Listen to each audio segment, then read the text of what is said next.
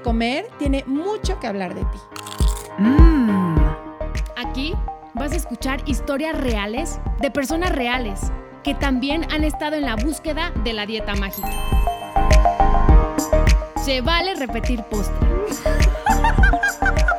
Es un espacio que da espacio a la dulzura, a la risa, al dolor, a la exploración.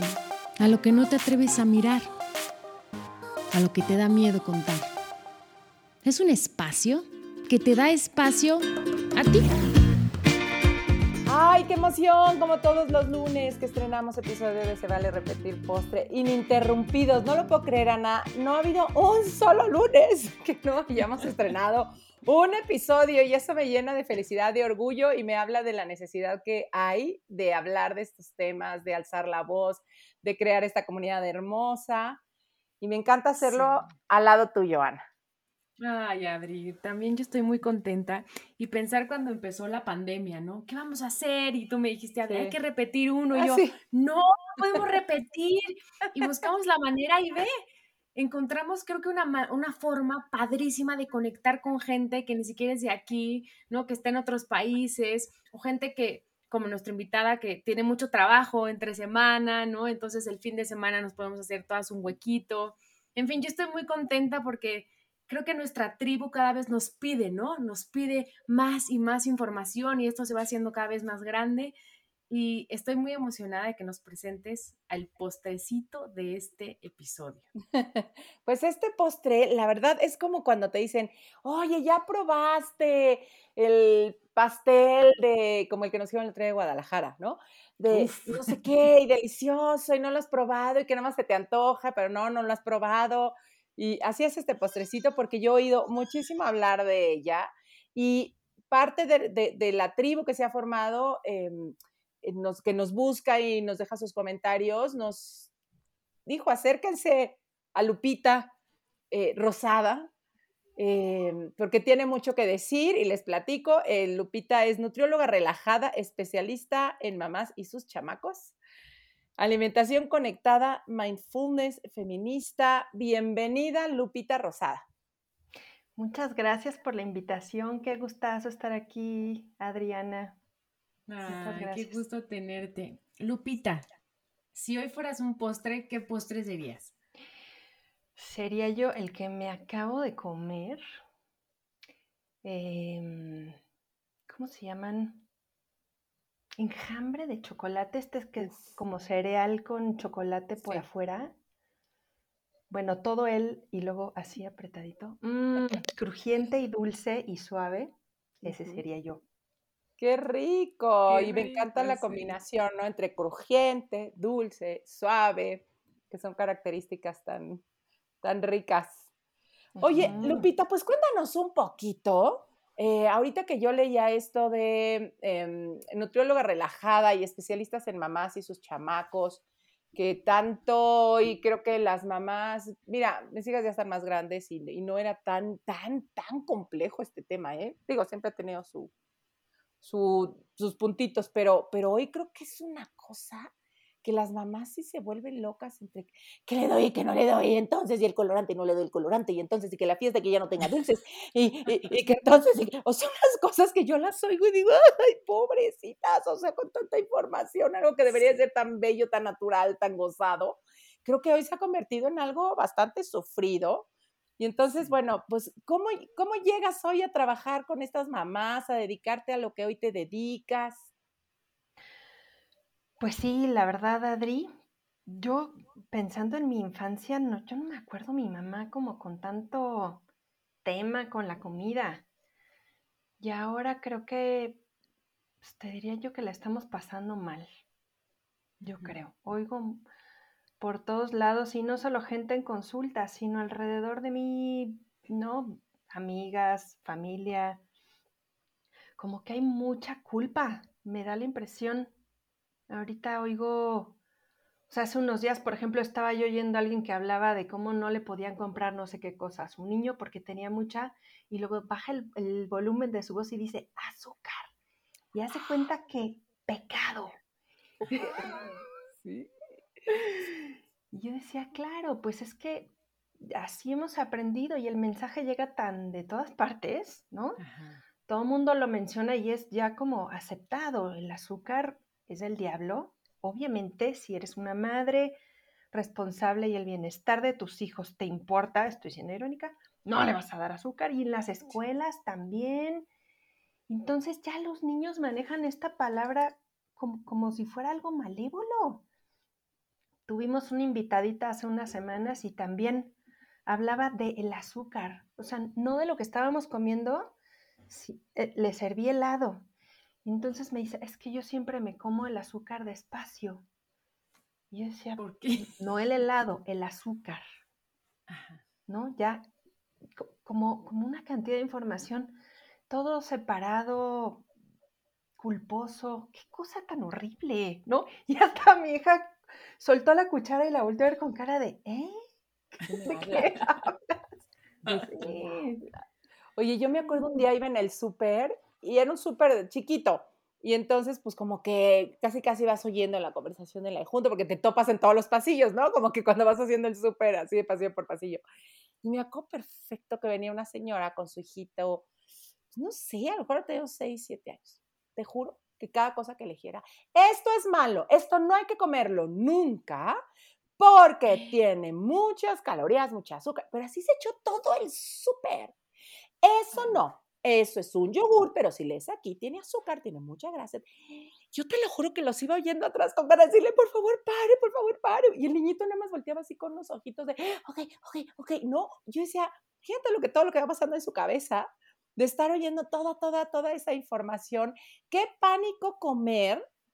O sea, cuando estás oyendo que es em, veneno, que es... De veras, qué pánico comer. Exactamente. Exacto, ya no te sientes seguro. Y una de las cosas en las que trabajo mucho es el cuerpo está hecho para que a la hora de comer nos sintamos seguros. Y no en esta versión de seguridad como de, no sé, o sea, no es una cosa de autoestima o palabras así. es, una, es una seguridad física, biológica. Nuestro sistema nervioso tiene que estar tranquilo. Y esa es la manera en la que podemos conectar con los sabores y sentir todas las texturas y que de verdad nos disfrutemos lo que está ocurriendo en ese momento. Y esta batalla con la, con la comida y con, entre comillas, los ingredientes, se vuelve una cosa que entonces ya separa todo en partes, ¿no? Alguien más me decía, otra niña que me tocó ir una vez, es que cuando yo como mucho azúcar, ya luego mis papás me dicen que me tengo que comer la proteína. Otra vez, la proteína, ¿qué es eso? Pero ve qué importante, ¿no? Como que los niños repiten todo lo que ven. Entonces, seguramente sus papás, ¿no? Tú, no, lo, lo que más amamos en el mundo son los hijos. Y aunque no se los digamos, si nosotros tenemos actitudes de, si el niño está comiendo, ¿no? Dulce y la mamá se tensa, pues el, el, niño va a entender que hay, hay estrés o hay angustia por algo, ¿no? Entonces es como todo, todo se lo heredamos a los hijos y son esponjas. E, e, eso que tú me dices de la proteína, el azúcar, digo, no, por favor, no, no, no. Y digo, claro, ¿en qué, ¿cómo vivirá la mamá? ¿No? Los papás, con tanta información. Sí, Ana, y eso es un punto clave. Fíjate que trabajo también mucho con, con familias con niños que empiezan alimentos sólidos, ¿no? Alimentación complementaria, le dicen. Y veo mucho como de la parte tan instintiva de este momento en el que si los niños sienten que algo no está bien, y esa es una, o sea, es una sensibilidad porque son bebés de 6, 7, 8 meses, va mucho más allá del lenguaje. Entonces ellos perciben que algo no está bien a la hora de la comida y que no lo están haciendo bien tal vez, ¿no? Y entonces ya empieza una batalla con la comida porque la pobre mamá, y ahí de verdad me conecto yo también, porque yo lo viví, la pobre mamá tiene tales expectativas, ya le dijo la pediatra, la comadre, quién sabe quién, tantas cosas de cómo debería comer y además ya vio en sus redes sociales 7800 videos de cómo los niños sí deberían comer y si tienen la desgracia de seguir cuentas que solo ponen a los niños que comen muy, pues, muy acá, ¿no? By the book. Y no ven, claro, y no ven estos otros videos donde, pues, pasan las otras cien mil cosas que son totalmente normales. Las expectativas son tan altas que yo entiendo. La mamá está preocupadísima, algo muy malo debe ocurrir. Y entonces el niño percibe que algo está terrible y entonces, ¿no? O no come o se pelea o de plano es, son esos chamacos que quieren sentar en la silla y patalean. Porque este es un momento estresante, mamá, por favor, no me sientes aquí. Claro, y todo viene de esa idea que tenemos de que hay una manera correcta. Y por supuesto, todas las demás son incorrectas, y no, y tache a quien le debe comer a sus hijos así. No, no, no, no. Yo, yo soy mamá de un niño, ¿no? Tiene un año, dos meses, entonces eso lo tengo súper fresco. Estoy en grupos de, donde, donde hay muchas mamás y eso que tú dices del estrés, ¿no? Llegó un momento que cada día había que incorporar algo nuevo al niño y hay que darle de los cinco grupos alimenticios y entonces te vuelves loca. Porque entonces ya te, te angustia muchísimo si tu hijo no está comiendo determinado grupo, pero esto ya se lo di ayer, pero entonces llega un momento que dices, ya relájate. Claro. O sea, tranquila ya, ¿no? Que coma lo que tenga que comer, lo que le haga feliz, lo que hay en tu casa. Claro, y además se nos olvida, y esa es la parte que, que soy tan insistente siempre cuando platico, es que los alimentos son una relación. Es muchísimo más que la cantidad de energía, que las vitaminas, que la fibra, es muchísimo más es mira qué suave, mira qué cremoso, mira cómo se patinó, mira si se embarra, mira si entra en la oreja o no entra en la oreja, mira si suena o no suena, qué cara pone mi mamá cuando se lo come, uy, esto está caliente, está frío, ¿qué pasa si meto el dedo? Es todo. Y esa parte, claro, en la instrucción del pediatra, no dice, ¿no? Una taza de tal, tantas horas, tanta cantidad. Y las mamás de verdad pues al inicio creemos que si no se está comiendo todo eso, algo terrible puede suceder, ¿no? Mm. Y entonces, como que decir, a ver, no calma. Al inicio, el chiste es que conozca, que vea, que juegue, que aviente. Pues sí, es una temporada que hay que limpiar el piso y el techo y las paredes, pero más allá de eso, poco a poco los niños van aprendiendo, disfrutando, o sea, se van adquiriendo miles de habilidades está pasando en realidad nada. Pero tenemos tantas ganas de hacer las cosas bien y tanta preocupación de hacerlas mal. No, yo, yo no me acuerdo mucho de mi mamá como con este sentido así de, uy, qué mal hago las cosas. No. No, o sea, lo peor que podía pasar era que un día probaba una receta nueva y estaba horrible y nadie quería comer y ya no pasaba nada. O sea, era como... Y todo mundo se reía no había bronca en nada.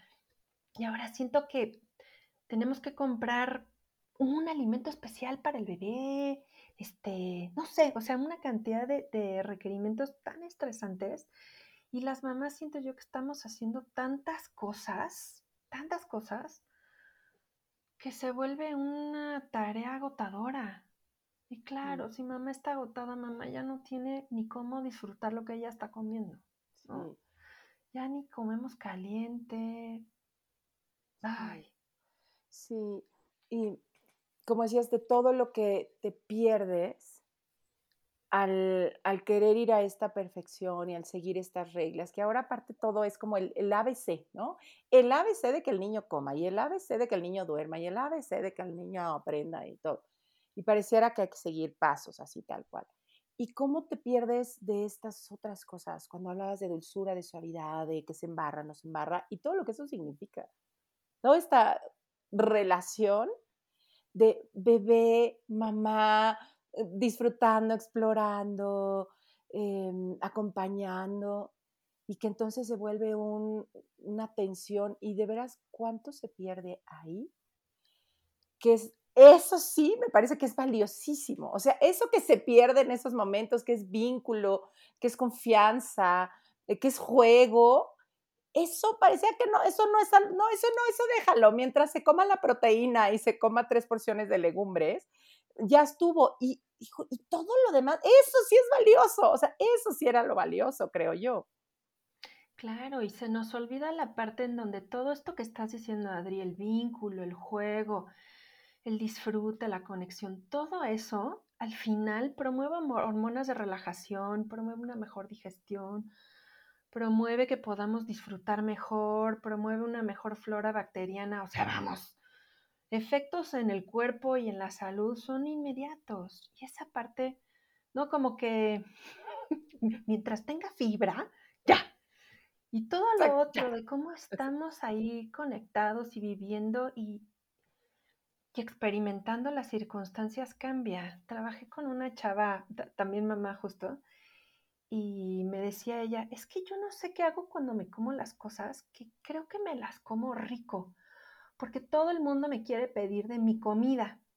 Y justo tenía un niño, nos conocimos porque tenía un niño que ella sentía que no estaba comiendo suficiente, ¿no? Y entonces me decía muy interesada que pues la criatura la sentaba y le daba de comer su chayote, vete a saber qué, y luego ella se servía sus flautas con crema y con queso y con lechuga y con jitomate, ¿no? se las empezaba a comer y el niño pues aventaba el chayote y hacía, trae para acá. Porque me lo comí de chayote, mira tú qué traes tú. Claro, y digo, más allá de que la cantidad de colores que la mamá tenía en sus flautas estaba padrísimo, eso que decía ella es que siento que yo me lo como rico y la gente se antoja. Era cierto. O sea, de verdad, para ella preparar todo esto era una cosa fantástica y se lo comía, yo creo que hasta cerraba los ojos. Y eso se comparte. Tú ves que alguien prueba así algo y dices, ¡Ah, quiero probar. A lo mejor es igual a mi plato, pero seguro el tuyo está más bueno, ¿no? Y es algo que creo que a la hora de comer juntos se transmite o no se transmite, ¿no? ¿Qué tan rico me lo estoy comiendo y qué tan conectada estoy yo en este instante conmigo? o si vivo una vida tan a la carrera que estoy comiendo tan rápido que ya, ¿no? Yo también me como, entre comillas, la proteína, lo que sea. Paz, paz, paz, ya, para que llegue lo siguiente. Como que ese alto que, que siento que está haciendo tanta falta, lo hemos perdido. Oye, Lupita, si a ti llega eh, que no sé, me imagino que han de llegar varios, porque conmigo misma de pronto llegan, yo que no soy nutrióloga, pero llegan de, ayúdame con mi hijo que está gordo, ¿no? Ayúdame con mi hija que, que está comiendo mucho. ¿Qué haces tú? O sea, ¿qué, ¿cuál es como la, mm, de qué forma tú apoyas? ¿Qué les contestas cuando llega una mamá y te dice, ayúdame porque mi hija está gorda o porque mi hijo creo que está comiendo mucho? Híjole, mi Adri, qué fuerte es eso, ¿verdad? Te confieso que, que cuando oigo eso, se me rompe el corazón, porque, o sea, conecto con la preocupación de la mamá, conecto con que ella probablemente siente que algo está mal con su hijo y que de verdad ella quiere hacer algo, definitivamente. Conecto con la cantidad de comentarios que han de haber oído, pero más profundamente me llega al corazón porque me imagino lo que ese niño o esa niña ya escuchó. Y probablemente los mensajes que ya hay de que su cuerpo no está bien como es y de que algo no está haciendo bien o de que está comiendo de una forma que no es la correcta y que o se tiene que controlar o tiene que, ¿no? Cualquiera que haya sido los mensajes. Entonces, son lugares a los que me acerco como con mucho cuidado y cariño porque ubico que hay mucho dolor detrás. Normalmente cuando hay casos así, la historia de la mamá y de la relación con su cuerpo también se relaciona. Entonces, cualquiera que sea su historia, casi siempre la mamá conecta muy preocupada porque algo en su historia le produjo dolor y no quiere que su hijo sufra como ella. Normalmente hay un, una relación así. Entonces, este, pues hay muchas cosas que, que hago. La primera es esto, ¿no? Ser súper honesta y conectar con que yo, con decir, ubico que esto está horrible. Y luego empezamos a revisar como varios niveles de la información de las cosas que haya oído, las expectativas que tiene, ¿Por qué esto se siente tan doloroso? ¿Qué de lo que ha, oído es lo que más le preocupa? A lo mejor se lo dijo alguien de, del sector salud, por ejemplo, ¿no? Alguien que tiene una autoridad profesional y tal vez la forma en la que lo dijo fue un lactosa. Entonces como que vamos desarmando un poco el mensaje para ir encontrando pues cómo esto está compuesto de muchas cosas y la mayoría de ellas son percepciones que no corresponden a la realidad, ¿no? Depende de la mamá, a veces revisamos literatura científica o yo les platico de manera muy casual cómo pues, los cuerpos vienen en diferentes tamaños, cómo los niños están en crecimiento, cómo este, la restricción en ningún momento es bueno, pero ciertamente en los niños no es nada bueno. Revisamos para ella cómo fue, qué mensajes recibió y, y si de verdad a ella eso le sirvió o no, ¿no? Porque a veces la memoria es chistosa y como cosas que a nosotros nos pasaron y nos lastimaron, de todos modos seguimos intentando la misma fórmula, ¿no? Sí.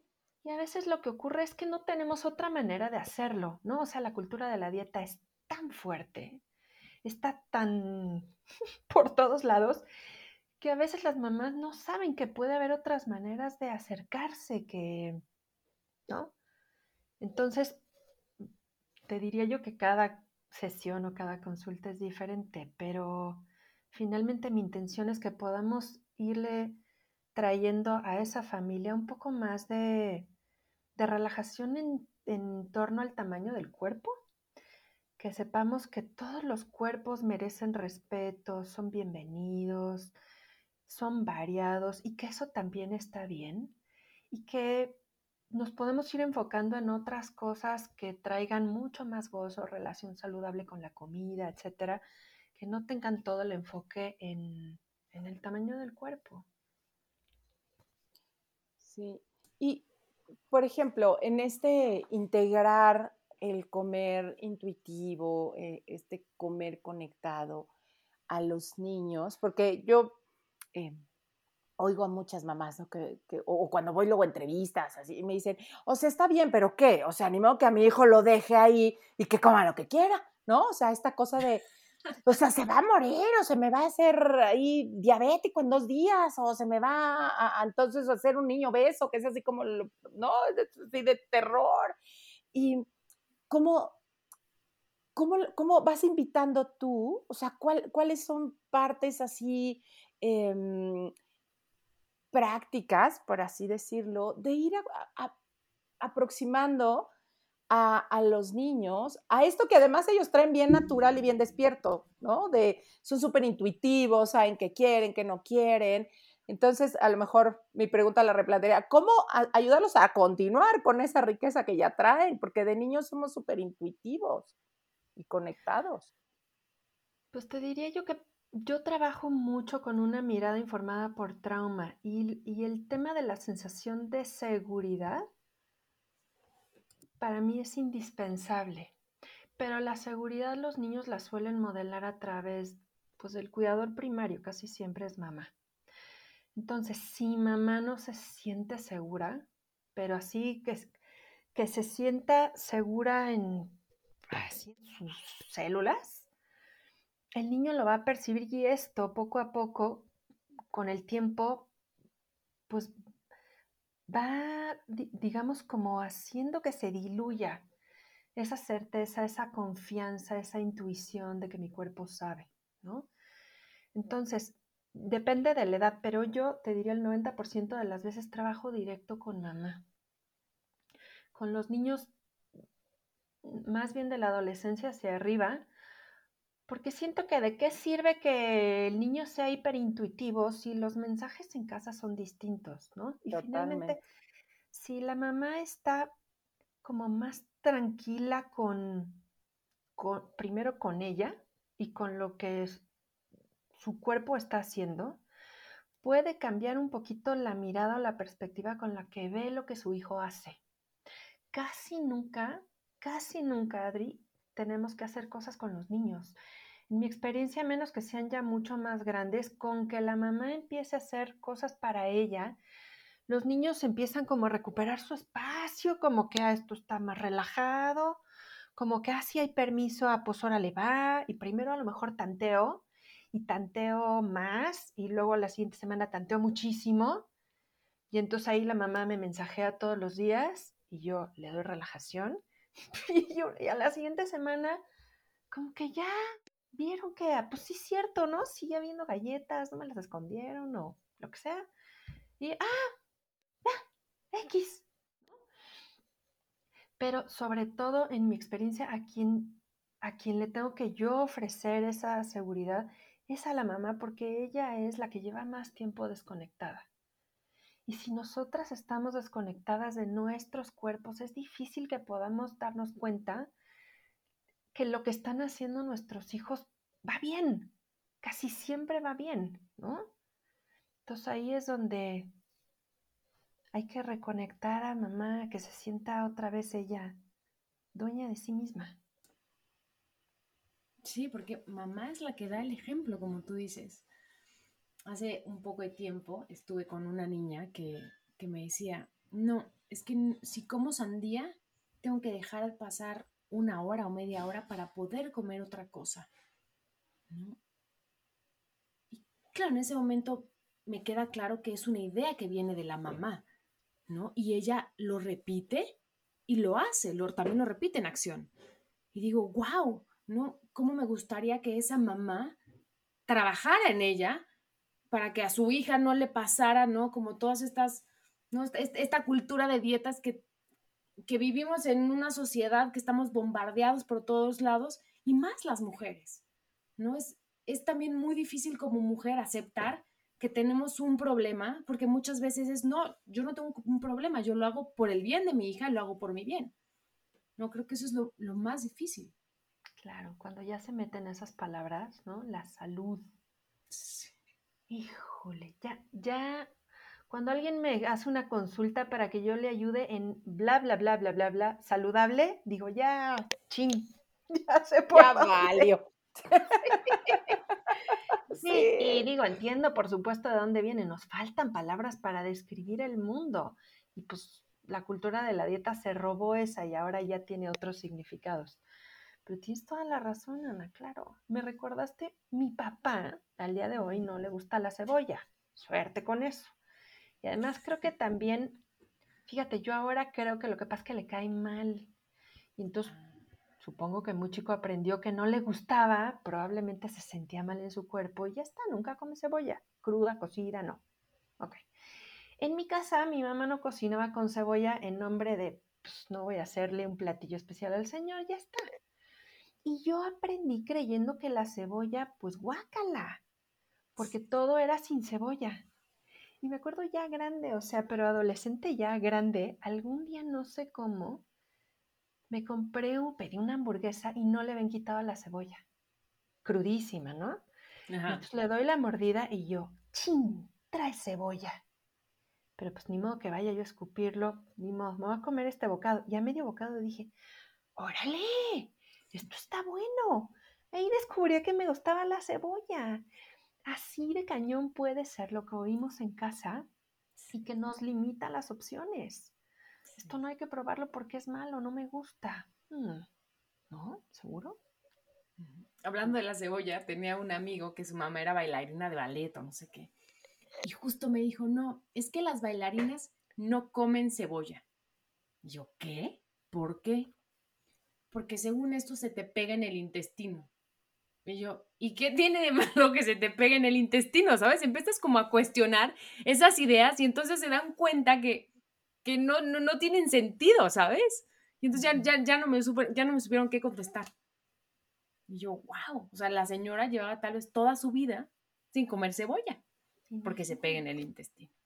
Sin comerse una sopa de cebolla. Sí. Unos tacos con cebolla, ¿cómo?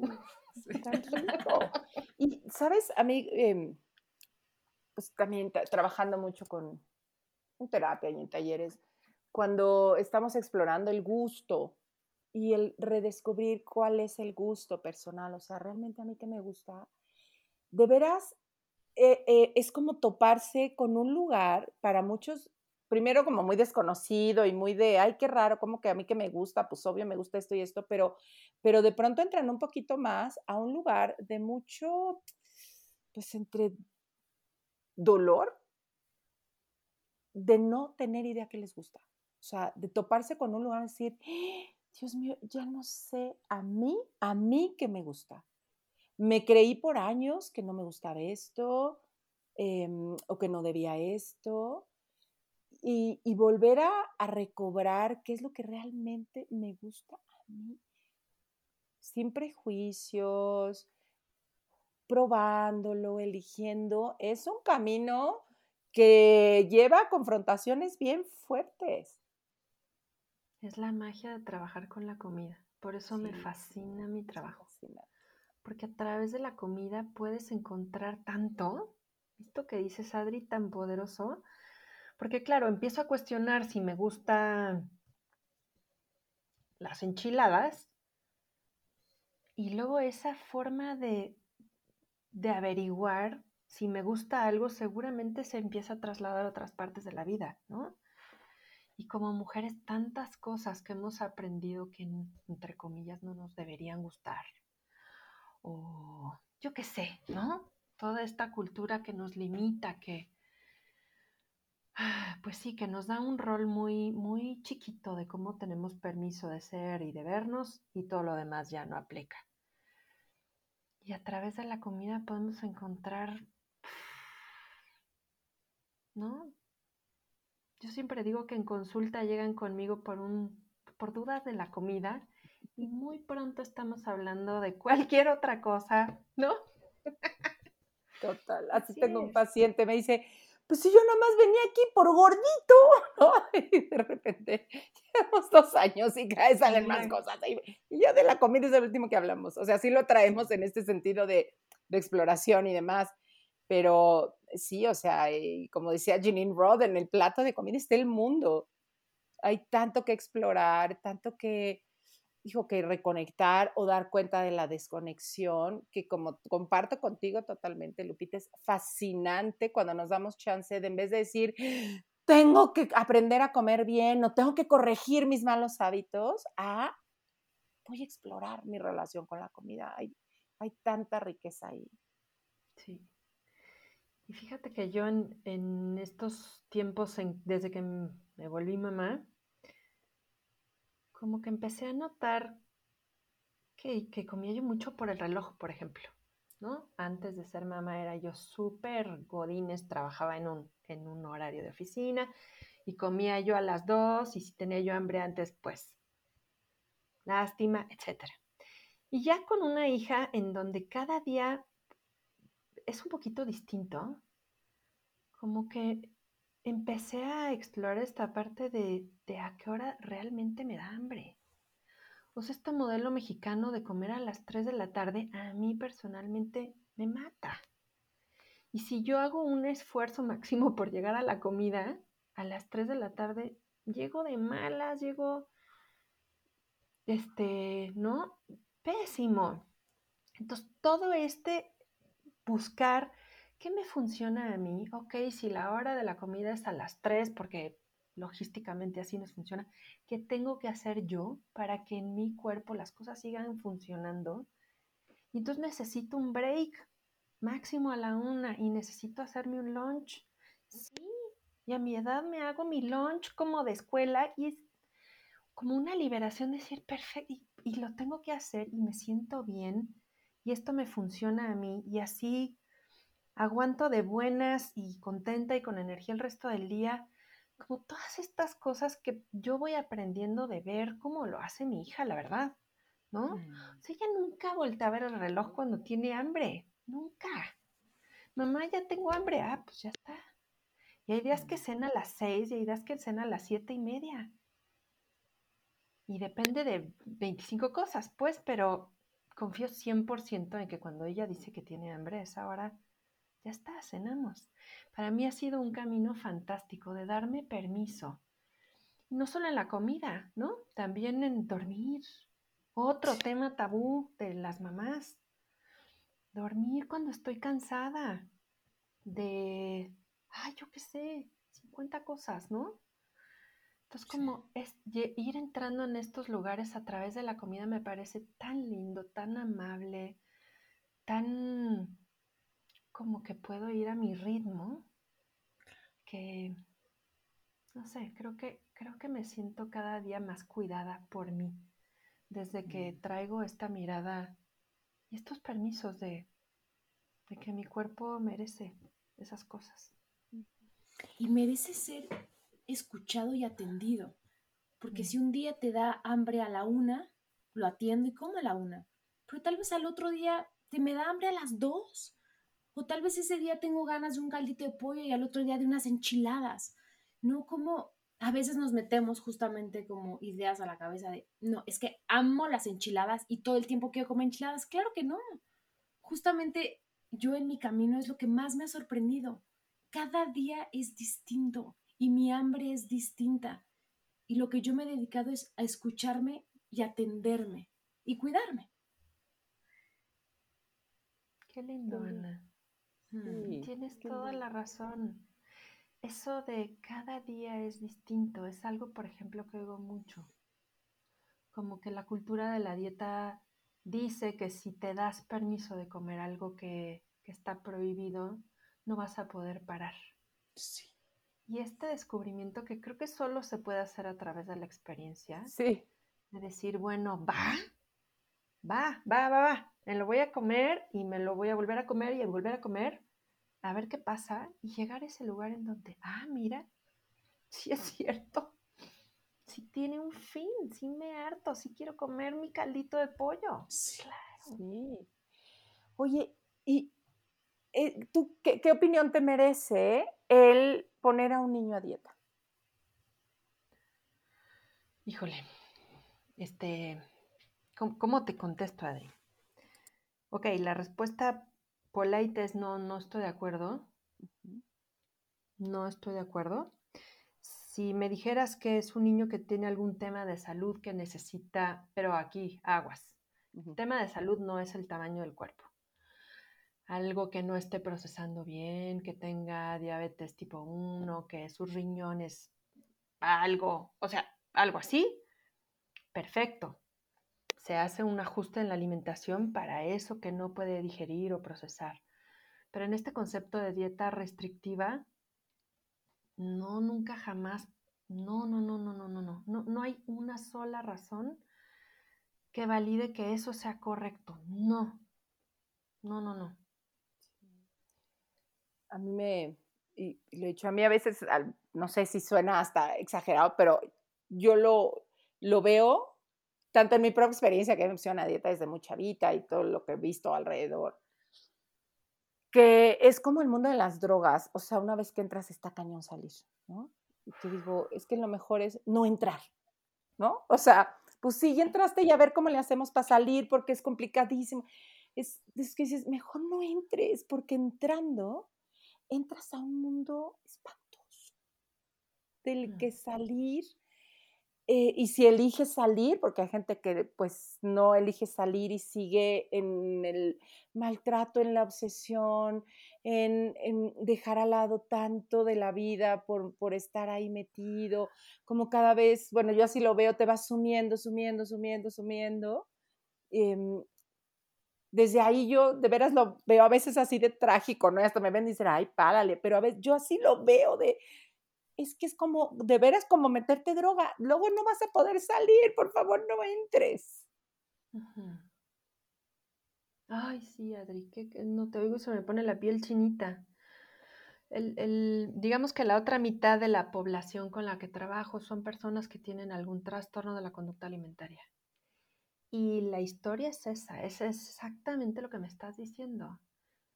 O sea, la pregunta solo es, ¿a qué edad empezaste? ¿A qué edad te llevaron por primera vez? Sí, sí. Porque es que la primera vez siempre trae la segunda y la tercera y la cuarta y luego ya le empezamos a sumar cosas.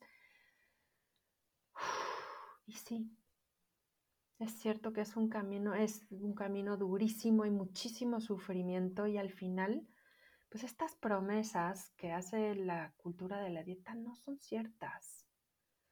No son. Y de verdad que hacen un daño terrible. Sí. Entonces sí, sí, sí. pro- prohibido, prohibido poner un niño a dieta. Prohibido. Y a mí me encanta que cada vez haya más gente como tú, como tantas eh, nutriólogas que pues me imagino en un camino de exploración, de ver más allá, hoy pueden dedicarse a no tener este pesocentrismo, a ver eh, otras formas de relacionarse con la comida.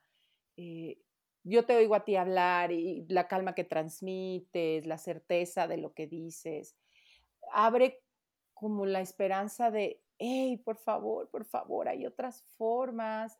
Estamos súper bombardeados. Entiendo que hoy el juicio desde cómo como yo, pero cómo estás alimentando a tu hijo, pareciera que todo el mundo tiene el derecho de meterse y de opinar, y como ya hay mamás que se sienten súper culpables porque ya el niñito, me imagino, porque a mí de veras en mi época no me tocó, pero que, que, el niñito pueda ser incluso eh, atacado por lo que lleva de lunch, ¿no? O sea, que me dicen, es que, entiendes, que si yo le mando, no sé, un sándwich de Nutella, o sea, los otros, hay, niños que lo venden, ¡ah, trajiste veneno! ¿No? O, o, miren, ese niño no se cuida, o sea, que se haya vuelto un lugar o sea, puedo entender, como tú ese rato, con una compasión profunda a quienes eh, están tratando de educar y de alimentar a sus hijos desde un lugar que creen que es el mejor eh, que ha de ser durísimo, pero me da mucha esperanza escuchar que hay gente como tú a la que se pueden acercar y que, como decía hace rato, nada más usemos la memoria. ¿A dónde nos ha llevado esto? ¿No? O sea, yo no conozco una persona que amando su cuerpo y que em, no teniendo que hacer dietas hoy se odie. O sea, la gente que llega conmigo igual empieza, y muy parecido a lo que tú decías, ¿cuándo empezaste? ¿No? O sea, de una historia de, maltrato, de mi cuerpo no está bien y de querer arreglar algo que nunca estuvo descompuesto, hoy llegan a lugares tan dolorosos, ¿no? Que me encantó cuando decía eso, vamos a acordarnos, por favor, que no se nos vaya la memoria. Si tú vienes de un lugar que fue, fueron dietas, dietas, vete dónde estás parado ahorita y pregúntate si eso quisieras para tus hijos. Ay. Claro, claro. No, no, no. Y ahí en ese momento, Adri, se sueltan a llorar. Sí. Mm. Es que sí, es una cosa... Y te voy a decir que yo también, como tú, comparto una enorme esperanza, enorme esperanza. Yo me acuerdo cuando empezamos, cuando yo llegué a esto, mi hija acababa de nacer, entonces ahorita tiene ocho, pues ponle que hace unos siete años. Yo había sido una nutrióloga tradicional, tradicional, tradicional, o sea, de las que te dan puntitos y te aplauden con la báscula, sí señor. Y la verdad es que ahora lo pienso y digo, híjole. ¿Y en qué momento cambiaste? ¿Sabes qué? Nació mi hija. O sea, para mí sí, sí, sí, ese fue una cosa loquísima, porque me conectó con partes, te diría yo, como súper súper instintivas que yo nunca había conectado. O sea, la, parte de, pelear, porque para mí sí fue un poco una pelea conmigo misma, sobre todo de la lactancia, por ejemplo. De que yo quería dar pecho y todo lo que pudo haber salido mal salió mal. Y que al final una asesora de lactancia me dijo así como, sí, sí, sí, pero todo eso no importa, es que te tienes que relajar. Y a mí me molestó, no les puedo decir a qué grado su comentario, pero tenía toda la razón. Yo estaba estresadísima. En esa época no había yo encontrado aplicaciones como ahora ya algunas amigas tienen, en donde apuntan las horas de las tomas. Pero estaba yo contando, apuntando, etc. Entonces estaba muy estresada y esta cuata dio en el clavo. Entonces cuando ubiqué la diferencia de estar yo relajada las cosas que ocurrían cuando yo estaba relajada, el nivel de conexión que podía tener con mi hija. Y de ahí fui entrando como a todo lo demás y luego le empecé a dar de comer y justo estaba yo estudiando mindful eating y yo veía, mi curso me decía una cosa, yo veía que mi hija lo hacía y así se me volaban los fusibles de decir, claro que sí, es que es al revés, no le vengo yo a decir a ella, es al revés vengo yo a ofrecer y a admirarme de, oh my God, ¿cómo lo hace? Ahí fue, ya me transformé, fui una creyente de cómo los niños saben mucho más de lo que por lo menos yo en la carrera había aprendido. Sí. Y de ahí en adelante, te diré yo que ya todo el camino ha sido más de exploración hacia mí, hacia las cosas que yo no tenía ubicadas, conectadas hacia mi historia. ella va en la suya y hasta el día de hoy vamos bien. No hay mayor intervención porque, te digo, pues ella hace sus cosas y yo admiro. Más ha sido un trabajo conmigo, porque, digo, nada más por mencionar que estudié nutrición. O sea, la carrera de nutrición es que es, la escuela del trastorno alimentario. Ay, qué fuerte eso que acabas de decir. Al día de hoy, por supuesto que sí. Al día de hoy. Y te puedo decir que habemos profesionales de la salud aquí en México que hemos ido a pedir cambios en escuelas, en universidades. Por supuesto que sí. Híjole, es que es muy difícil los cambios en las materias. No, no, no, no. Hay muchísimo por hacer y diría yo muchísimo más por deshacer. Claro. Pero ahora, por ejemplo, mis redes sociales, yo sigo pura gente como de esta onda y de verdad para mí es mi nutrición.